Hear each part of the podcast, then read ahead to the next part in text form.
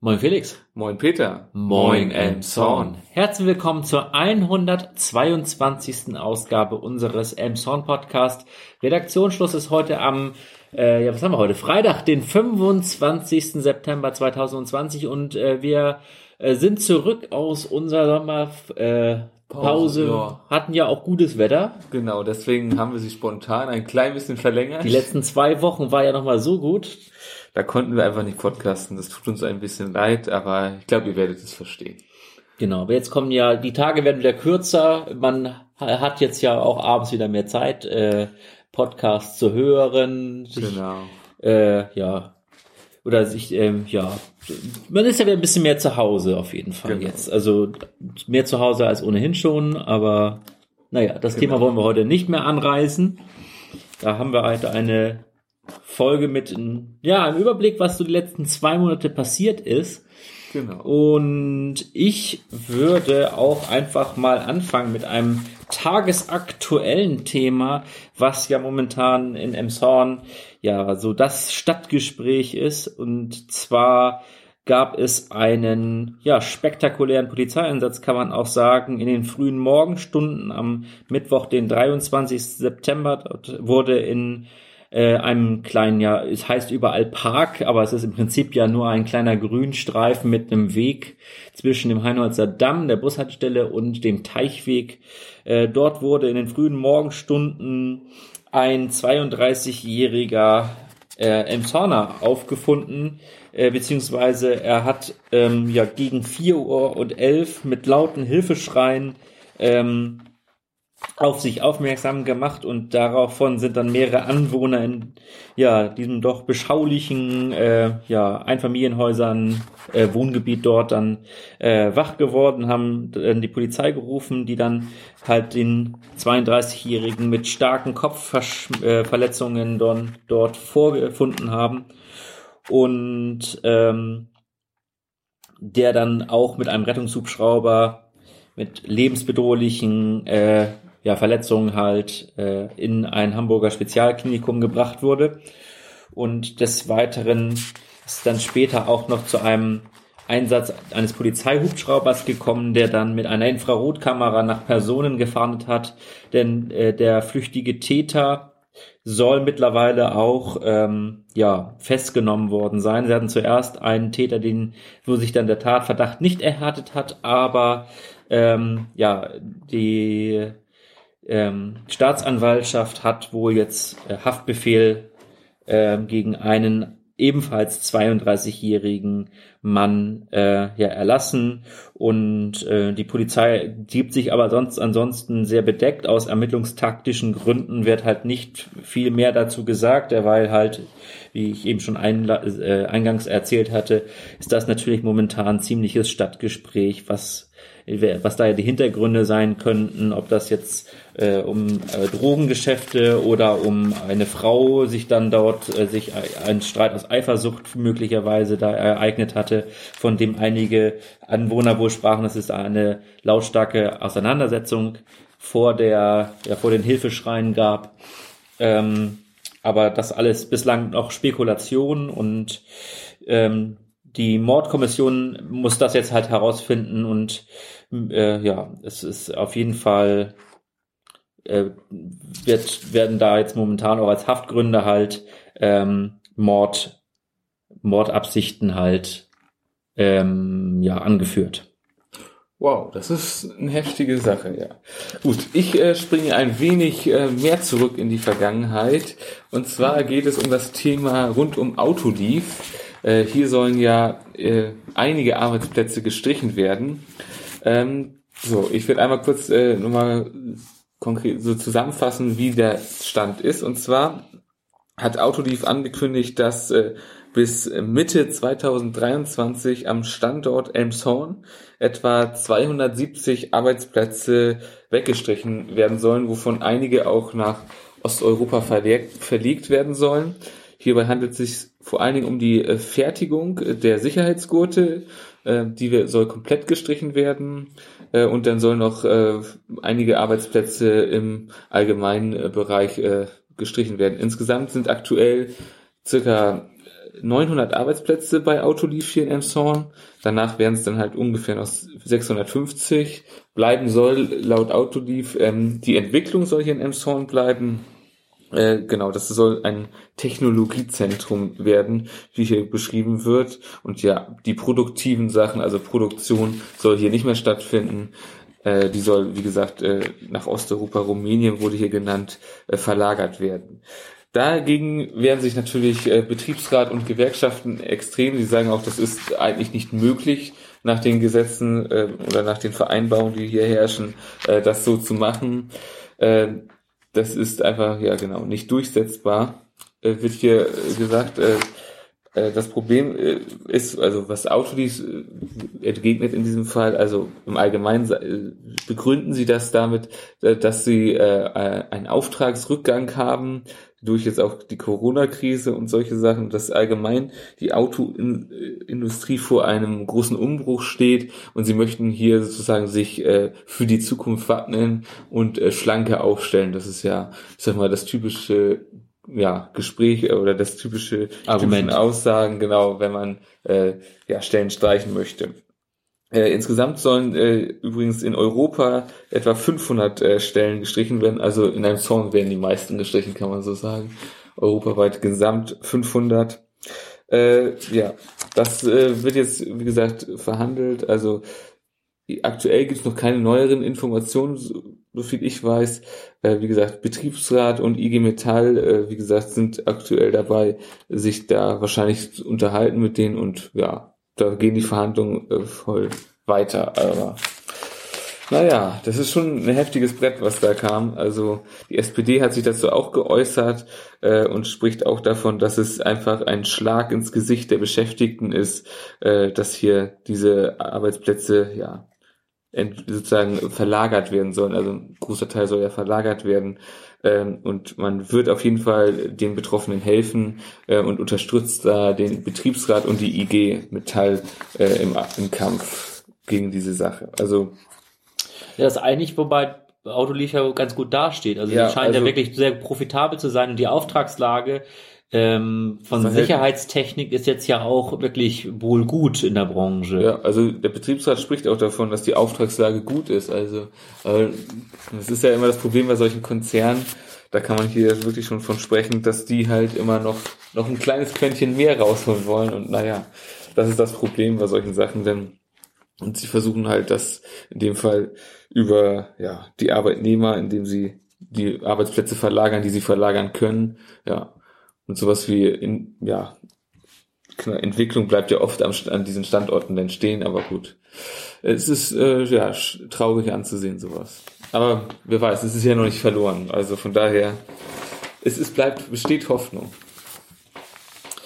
Ja, Hoffnung besteht auch, ich habe hier gerade nochmal die Themen getauscht, weil die Überleitung noch besser passt. Hoffnung besteht auch äh, bei der Bahnstrecke zwischen Emshorn und Hamburg. Das ist ja ein, äh, ja, ein äh, seit Jahrzehnten äh, ja die Nachrichten begleitendes äh, Thema hier in Emshorn. Es wird ja schon seit geraumer Zeit die S-Bahn nach Emshorn geplant. Dann äh, wurden die Pläne zwischenzeitlich beerdigt und jetzt wieder entdeckt, denn mit der S4 West ähm, der Westarm, der andere Arm der S4 äh, nach Bad Oldesloe, da ist jetzt ja wohl tatsächlich Baubeginn. Ähm, aber hier fangen jetzt die Planungen wohl auch wieder an und am 2. Äh, September war äh, der Verkehrsminister von Schleswig-Holstein Bernd Buchholz auf Einladung der Bürgerinitiative Starke Schiene Kreis Pinneberg äh, in Tornisch und äh, ja, da hat er weiß nicht, ob das so ein Wahlversprechen sind oder ob da äh, auf jeden Fall hat er die Bombe platzen lassen, denn er spricht davon, dass ähm, die Planung für die ähm, S4 jetzt auch tatsächlich äh, beginnen soll. Er hat auch irgendwie schon eine Schweizer Firma, die sich das alles mal angeschaut hat, wie man das realisieren könnte. Allerdings soll das Ganze auch noch Jahrzehnt, ein gutes Jahrzehnt dauern, bis das alles fertig geplant und dann der Bau möglicherweise beginnen kann. Also es ist jetzt noch nicht so in trockenen Tüchern. Was er allerdings schon mal versprochen hat, ist, dass die Nordbahnzüge ab Ende 2022 mit Doppelstockwagen verkehren sollen, sodass mehr pa äh, Sitzplätze äh, vorhanden sind in den Zügen und so halt ja mehr, mehr Menschen mit den regulären Zügen schon transportiert werden können. Und ähm, ab äh, mit der Neuausschreibung zum Jahre 2027 sollen dann auf der Strecke nur noch Doppelstockzüge verkehren. Ähm, diese Doppelstockzüge ab Ende 2020 sollen dann wohl vermutlich äh, erstmal nur zu den Hauptverkehrszeiten, wo es besonders eng ist äh, und ja einfach längere Züge nicht möglich sind, weil äh, das hat ja irgendwann auch mit den Bahnsteigkanten ähm, Probleme, ähm, dass das einfach nicht mehr halten kann an dem Bahnsteig.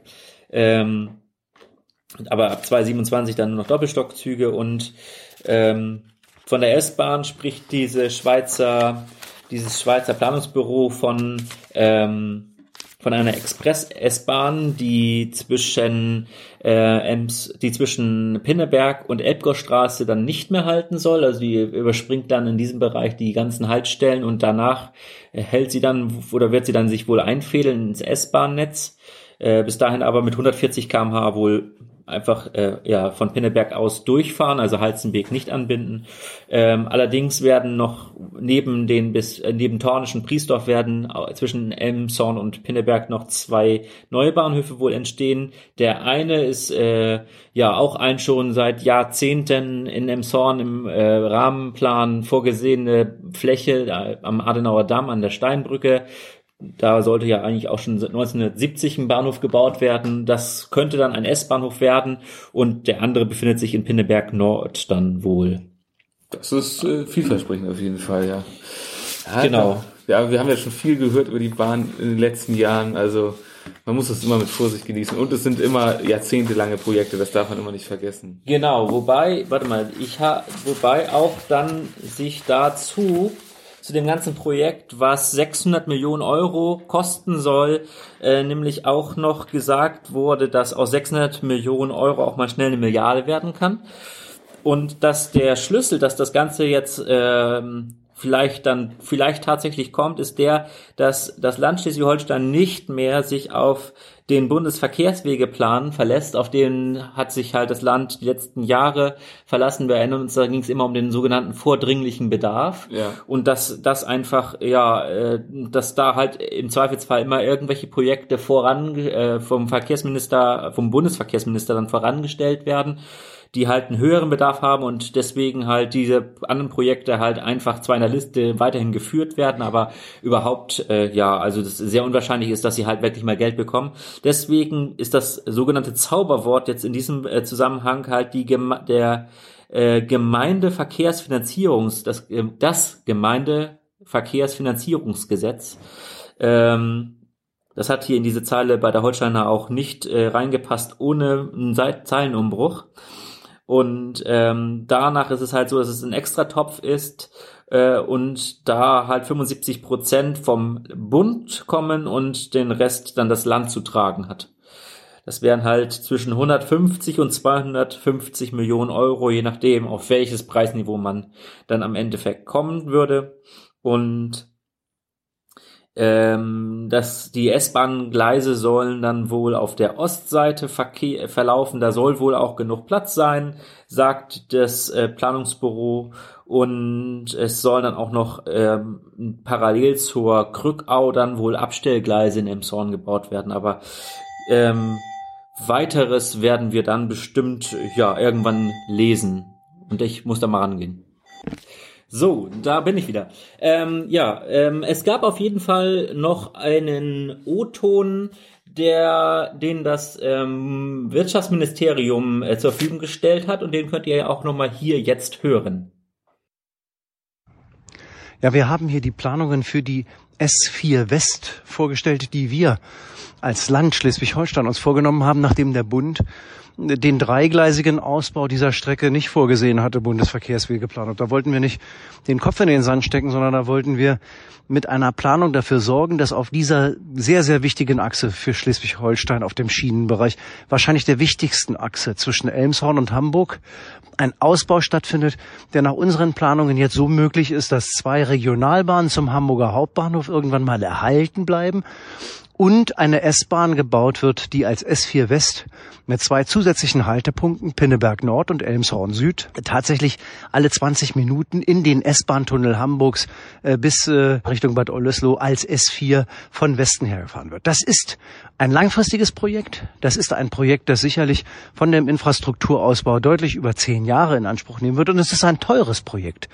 Aber es ist ein sehr, sehr wichtiges Projekt für Schleswig-Holstein, denn hier könnten wir es schaffen, die Kapazitäten auf der Strecke von derzeit etwas über 30.000 Fahrgastbewegungen auf über 50.000 Fahrgastbewegungen nach oben zu bringen. Also deshalb eines der wichtigsten, ich sage mal das wichtigste Schienenverkehrsprojekt im Land Schleswig-Holstein, die S4 West für die Zukunft, Elmshorn nach Hamburg über Pinneberg dreigleisig, möglicherweise sogar viergleisiger Ausbau mit wirklich einer zusätzlichen Kapazität und einer Vertaktung, die diese Region hier sehr, sehr viel enger in der Metropolregion mit Hamburg verbindet.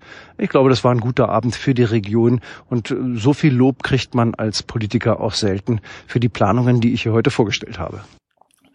Okay, interessant. Dann äh, mache ich jetzt mal weiter. Und zwar habe ich hier noch was aus der Holsteiner Allgemein. Und hier geht es um ein Thema, was wir schon öfter hatten, und zwar das Stadtarchiv.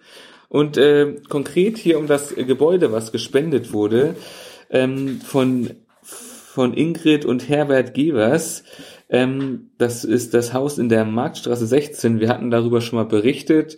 Äh, da geht es darum, dass sie ein Haus über eine Stiftung spendeten, ähm, das äh, eine große Fläche im Erdgeschoss hat, das ex exklusiv für ähm, das Stadtarchiv vorgesehen ist. Das äh, steht in dem sozusagen ist äh, die Auflage der Spende und dann hat es noch Wohnungen, die sozusagen das Haus unterhalten sollen, die auch vermietet sind.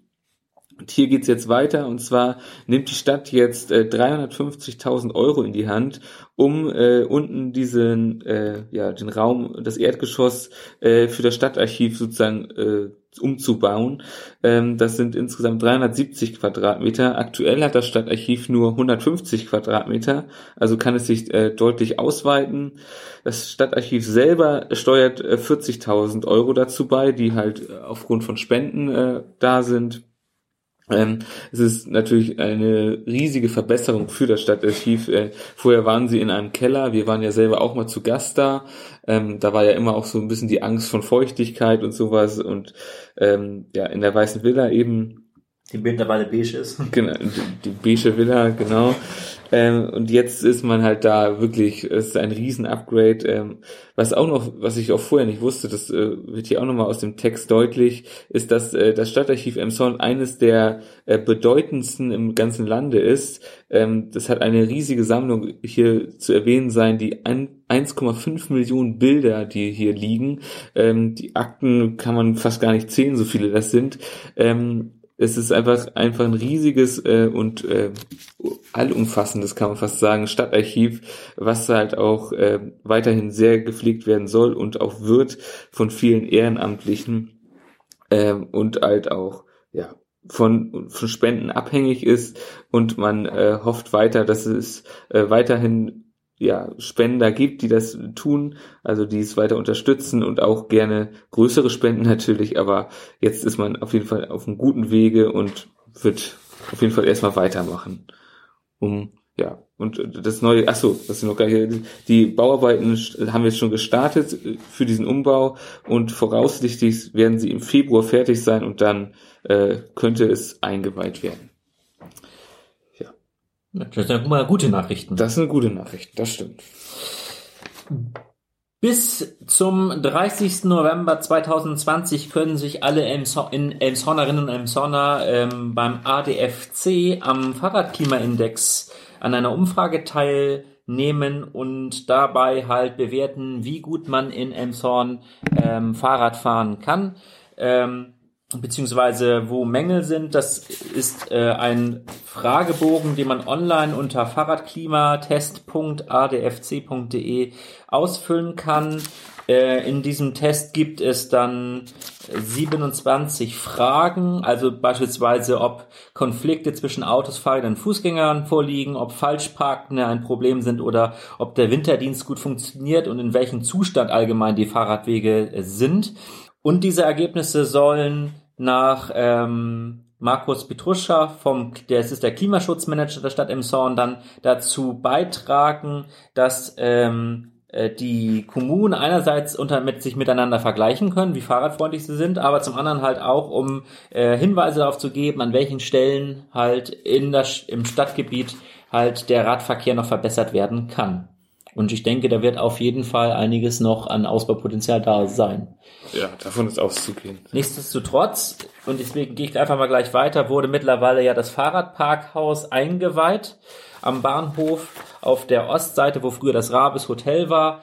Dort kann man jetzt sein Fahrrad äh, ja sicher verwahren. Man kann sich online einbuchen in dieses äh, ja in das Fahrradparkhaus und dann dort für ein Euro den Tag einen Stellplatz mieten oder man kann das monatweise mieten, dann wären es acht oder das gleich das ganze Jahr pauschal für 90 Euro und ähm, im Oktober soll noch mal eine weitere Verleihstation dann, äh, die Verleihstation dann noch errichtet werden, wo man halt sich ein Fahrrad auch leihen kann. Das Ganze von der Brücke ähm, betrieben. Noch fehlen die Toiletten, da gab es noch kein Geld von der Verwaltung für den Bau. Aber wie gesagt, die Stellplätze, das sind 216, die sind äh, ja verfügbar und es gibt auch Ladefächer, wobei ich habe gerade mal geguckt, die sind wohl schon alle verliehen. Man kann halt seinen E-Akku dann in einem sicheren Schließfach mit einer Steckdose halt aufladen fürs E-Bike. Da sind halt wohl immer in jeder Garage fünf Plätze, fünf La äh, Ladepunkte und die, die, sind wohl besonders begehrt und äh, alle ausgebucht.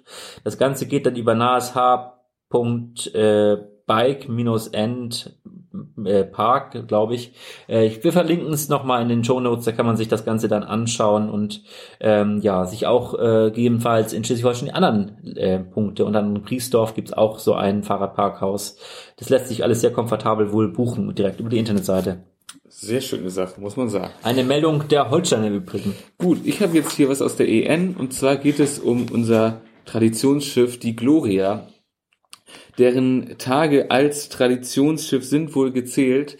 Das liegt, äh, ich glaube, wir haben auch schon mal drüber berichtet, an dieser Sicherheitsverordnung, die äh, vor die 2018 beschlossen wurde und jetzt ab 2021 äh, gelten da gewisse äh, Sachen, die es für diesen Verein, für unseren, ja, für den Verein fast unmöglich machen, äh, weiter zu bestehen, also diese zu erfüllen. Also ich werde mal kurz zusammenfassen, worum es hier geht.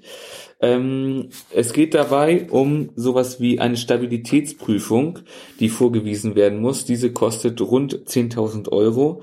Die Gemeinnützigkeit des Vereins muss zweimal alle fünf Jahre von einem Wirtschaftsprüfer bestätigt werden. Das kostet 12.000 Euro.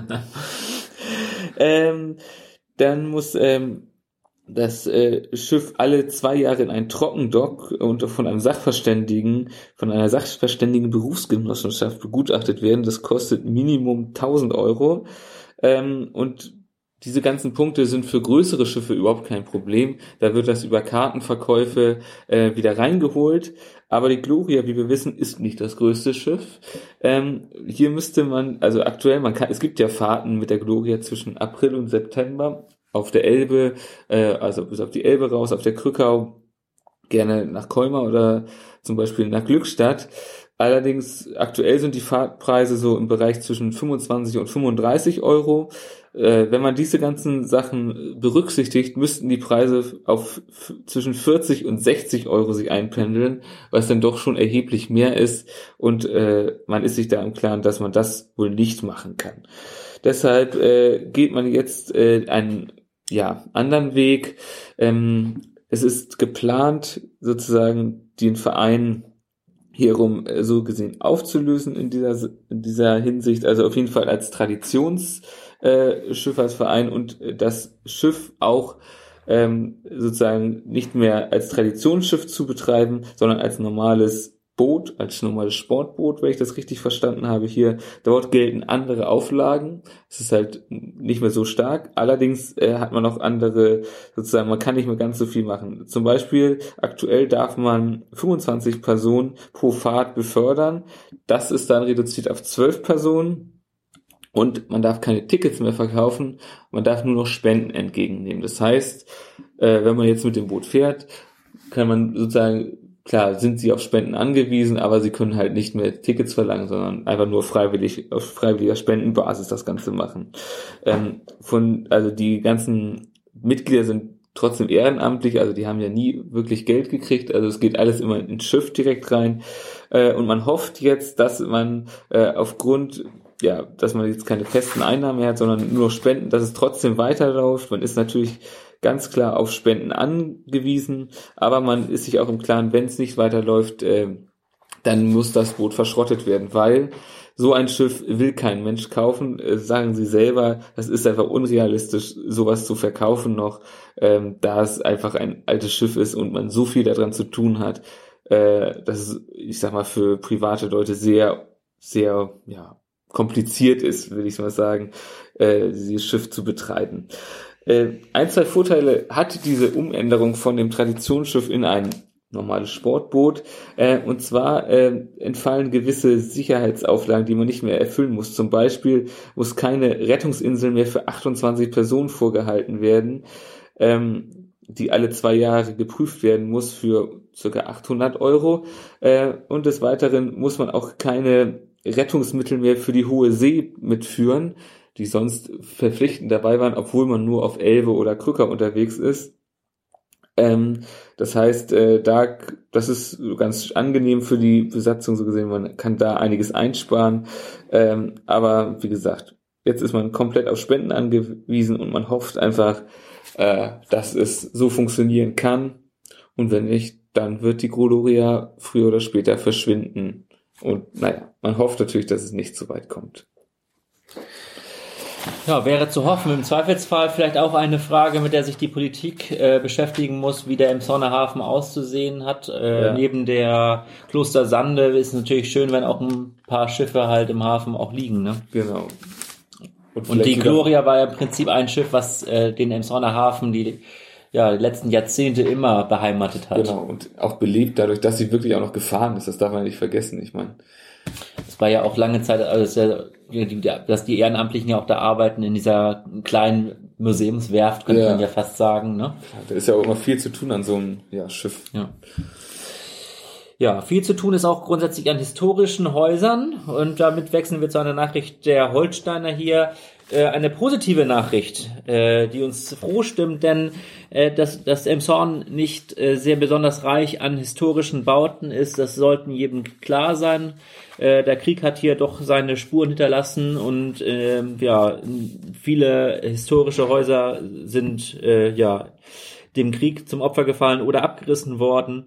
Und äh, dass das natürlich bei vielen Bürgern Kopfschütteln äh, über den Abriss der Häuser in der Berliner Straße ähm, hervorgerufen hat. Äh, wir hatten ja auch das letzte Mal darüber berichtet, dass man äh, ja nicht einerseits ähm, die, den, den Abriss der Knechtschen Hallen irgendwie ähm, verteufeln kann und andererseits halt dann an der Berliner Straße für eine abbiege Spur ähm, ja historische Gebäude ähm, dem Erdboden gleich macht. Äh, das äh, ja hat jetzt wohl mittlerweile halt auch ähm, Lars Bredemeier ähm, ja, verstanden, ich möchte mir jetzt nichts unterstellen, aber er hat sich auf jeden Fall für einen äh, für äh, stark gemacht beim Landesverband äh, Verkehr, Landesbetrieb Verkehr, Straßenbau und Verkehr heißt dann ganz genau zu sein. Und äh, eine Lösung mit diesem zusammen ausgehandelt, nämlich dass die Häuser Berliner Straße 18 und 20 stehen bleiben dürfen. Und die Lösung ähm, ja mit dem Abbieger ist so, dass einfach kein Fußweg mehr statt auswärts an den Häusern vorbeiführt, sondern dieser Fuß- und Radweg hinter den Gebäuden. Also mhm. da, wo sich jetzt momentan das Kranhaus befindet, das wird dann wohl, dann wohl, ähm, oder hinter den, also auf jeden Fall, dass es hinter den Gebäuden der Fahrradweg verlaufen, Fußweg und Fahrradweg verlaufen wird, verlaufen soll. Da müssen jetzt wohl auch noch Grundstücke angekauft werden. Das ist wohl noch eine Sache, wo das Ministerium nochmal den Finger drauf hat aber so sollen Fußgänger auch gleichzeitig den Benefit haben, dass sie eine ruhige Strecke haben, an der sie halt verkehren können. Eigentlich eine Win-Win-Situation, wie man so schön sagt. Genau, und wenn man unbedingt den direkten lauten Weg haben möchte, kann man zumindest als Fußgänger ja auch den äh, Weg auf der anderen Straßenseite an der Bahn und, also zwischen Bahn und zwischen Straße dann genau, wählen. Der bleibt ja erhalten, genau. Und wenn die beid, sich beid, wenn man auf beiden Seiten fahren darf und unbedingt als Fahrradfahrer statt auswärts fahren möchte, kann man dann ja auch auf der Straße fahren. Genau. Also eigentlich verliert man nicht wirklich was. Genau. Das kann man so sagen. Und äh, zum Thema Verlieren. Emshorn hat ja mal was verloren, beziehungsweise nicht direkt Emshorn, sondern der Literwald. Und zwar einen Aussichtsturm. Dieser brannte im äh, Ende der 80er Jahre ab. Ähm, und wurde nicht wieder aufge, auf, äh, ja, aufgestellt äh, auf dem Butterberg. Dies soll nun passieren, so fast 40 Jahre später soll auf dem Butterberg wieder ein Aussichtsturm errichtet werden.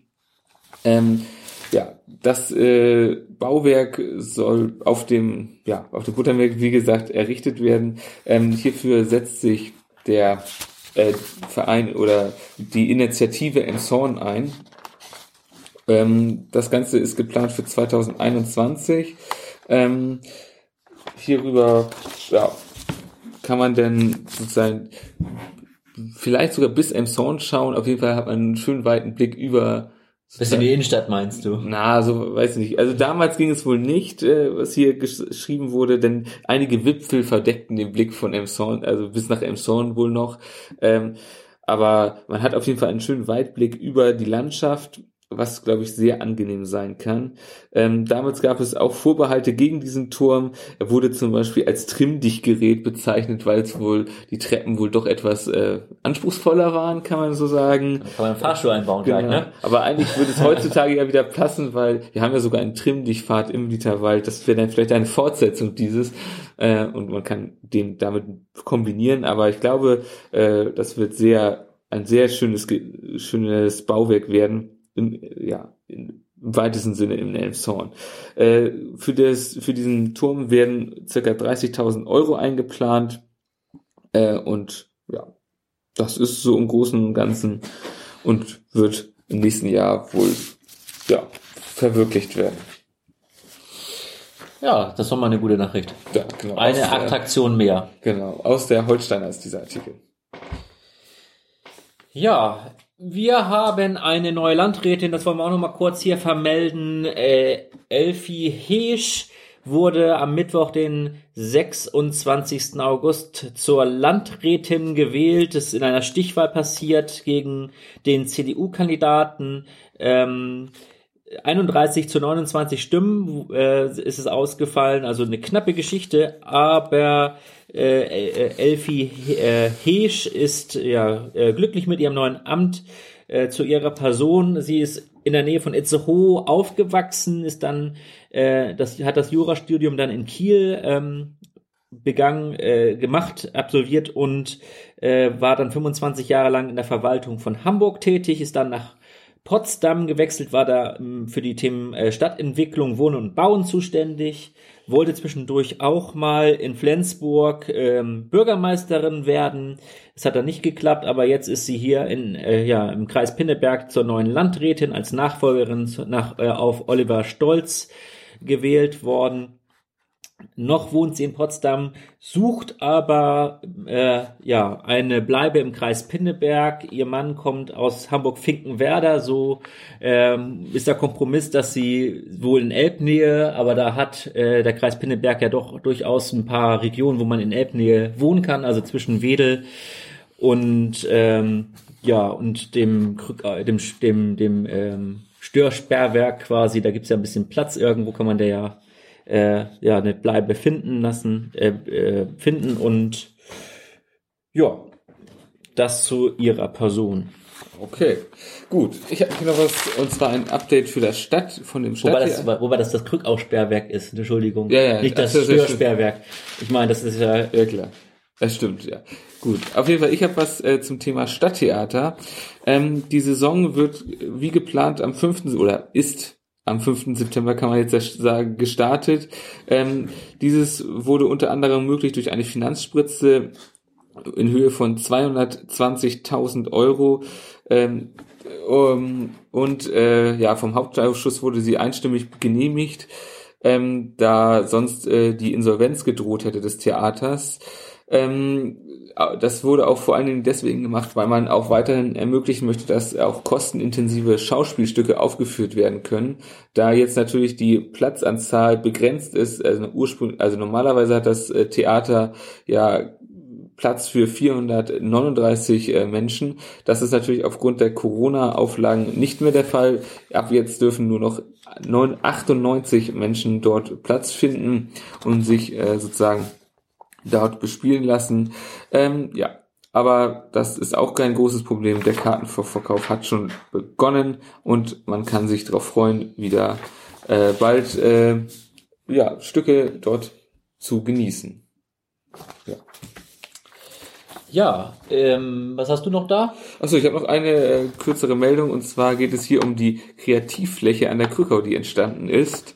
Äh, vielleicht einige haben es ja schon gemerkt, äh, und zwar auf dem rückwärtigen Gebäude der Königstraße 39, deswegen heißt diese Area, die Area 39, äh, ist eine vorübergehende Sandfläche aufgeschüttet worden. Hier äh, wurde sich kreativ betätigt, unter anderem äh, wurde hier aus Autoreifen, äh, alten Autoreifen Sitzmöglichkeiten geschaffen und Möbel.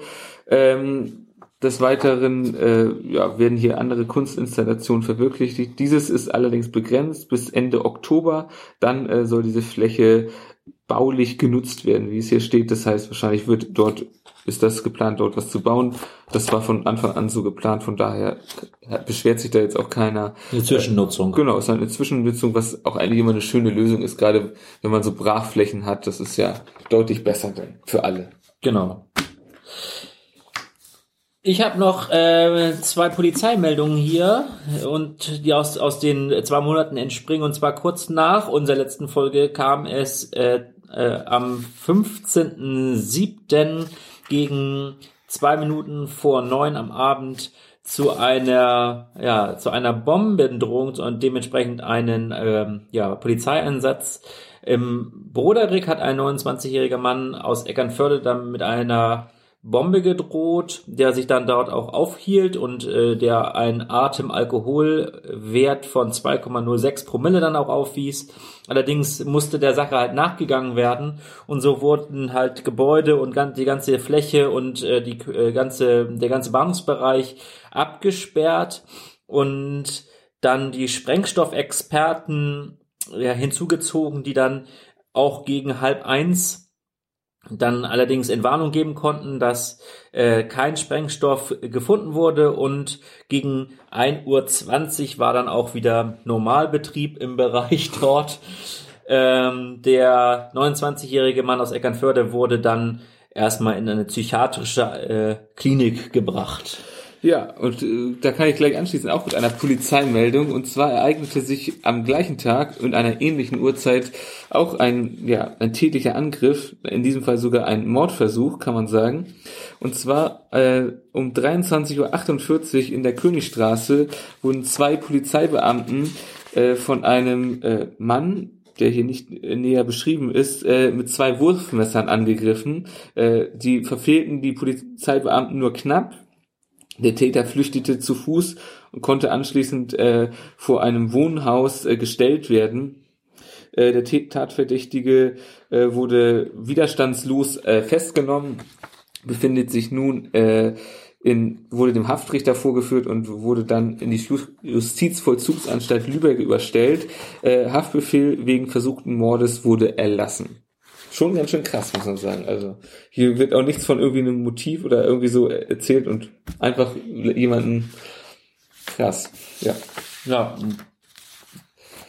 Genau, also bleibt auch nichts zu großartig nee, zu sagen. Wir haben noch eine ähnliche Meldung, die auch für Aufsehen gesorgt hat. Also wir haben viele Meldungen jetzt rausgelassen, weil das einfach äh, die, ganz, man kann jetzt nicht jede jede Trunkenheitsfahrt irgendwie jetzt hier aufzählen. Allerdings ähm, gab es dann noch eine Prügelei am 28.07.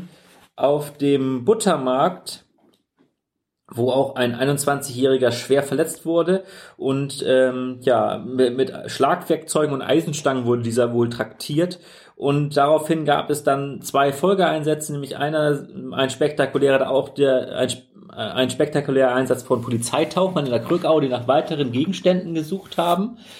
Und äh, einer oder mehrerer mehrere Hausdurchsuchungen im Emsonner Stadtgebiet von 100 Kriminalpolizeibeamten, die dann auch noch weitere Beweis- und Tatmitteln zu dieser Schlägerei halt ja gesucht haben. Was aus der ganzen Geschichte geworden ist, weiß ich leider nicht. Darüber hinaus gab es keine Meldung, aber das war auch noch so ein äh, spektakulärer Fall. Ja, das stimmt. Gut, dann habe ich auch nichts mehr. Ich habe noch einen Link-Tipp und zwar schließt er nochmal an die Bahngeschichten an. Man ist ja so als äh, Pendler, mit der mit der Bahn fährt, dann doch manchmal gescholten und äh, es heißt dann immer so schön Verzögerungen im Betriebsablauf. Und der NDR hat sich der Sache mal gewidmet und einen, einen Beitrag über, einen Textbeitrag, also kein Videobeitrag, einen textlichen Beitrag über das Emsonner Stellwerk gemacht, wie so, was da, was da so abläuft im Hintergrund. Das verlinken wir nochmal in den Show Notes, das Ganze lesenswert wert, äh, dass man mal so sieht, was das so mit Blitzschutz und äh, dass da halt dann doch nicht nur Windows 95 auf dem Rechner läuft, sondern schon auch mal investiert wurde. Aber ja, man, man weiß es ja als leidgeplagter Pendler, dass öfters mal äh, ja Sachen nicht so rund laufen und da wird es mal ein bisschen äh, erläutert. Sehr schön.